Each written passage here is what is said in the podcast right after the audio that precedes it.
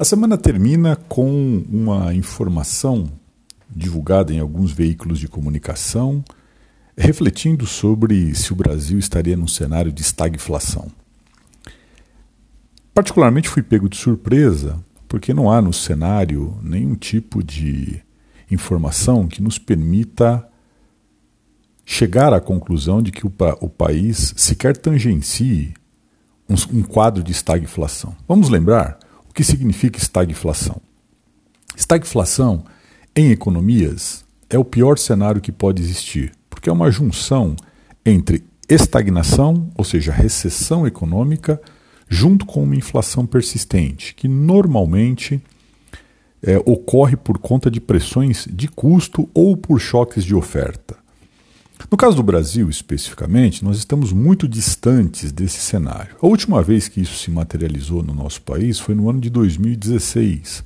Um ano bastante conturbado, primeiro pelos erros de política econômica cometidos pelo governo Dilma, e segundo, por ser um ano de turbulência eleitoral, um ano de é, impeachment e um ano de recessão econômica.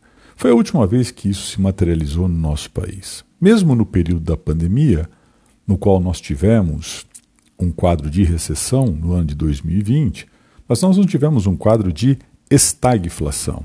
A economia caiu aproximadamente 4% no ano de 2020, mas nós não tivemos inflação fora de controle. O que está acontecendo no ano de 2020 o que aconteceu no ano de 2021 está acontecendo no ano de 2022 e acontecerá, ao que tudo indica, e todas as projeções nos autorizam a dizer, é que nós teremos inflação acima da meta. Ou seja, o país provavelmente durante três anos descumprirá a meta de inflação. Isso não significa que o país não crescerá.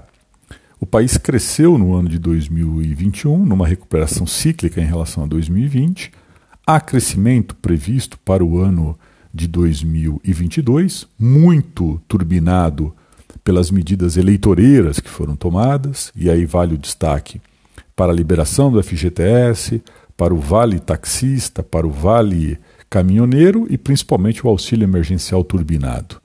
Então, é, o país iria crescer no ano de 2022, mas vai crescer um pouco mais por conta desses anabolizantes, vamos assim dizer. E o ano de 2023 é um ano de crescimento menos intenso, se projeta alguma coisa aí entre meio e 1%, e com inflação também acima da meta. Mas isso não significa um quadro de estagflação. Ou seja, você tem a inflação acima da meta, mas o país ainda tem algum crescimento, ainda que seja um crescimento muito baixo, mas não é um quadro de recessão como nós tivemos no ano de 2016. O que nós é, estamos percebendo é que há uma tendência inflacionária mundial. Então, o cenário de inflação mundial ele está armado e aí materializado pelo que está acontecendo na Europa e pelo que está acontecendo nos Estados Unidos.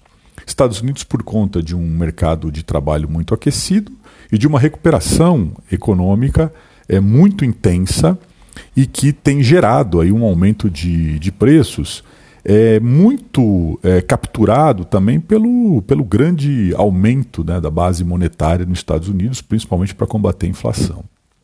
E a Europa sofrendo muito com pressões de custo que estão muito ligadas a uma guerra que não tem fim né, e que, nas últimas semanas, principalmente, a escalada da violência tem é, é, se, se materializado. Né? Então, mas nós não temos né, no mundo um cenário recessivo. O que nós temos são os bancos centrais vigilantes para tentar combater a inflação.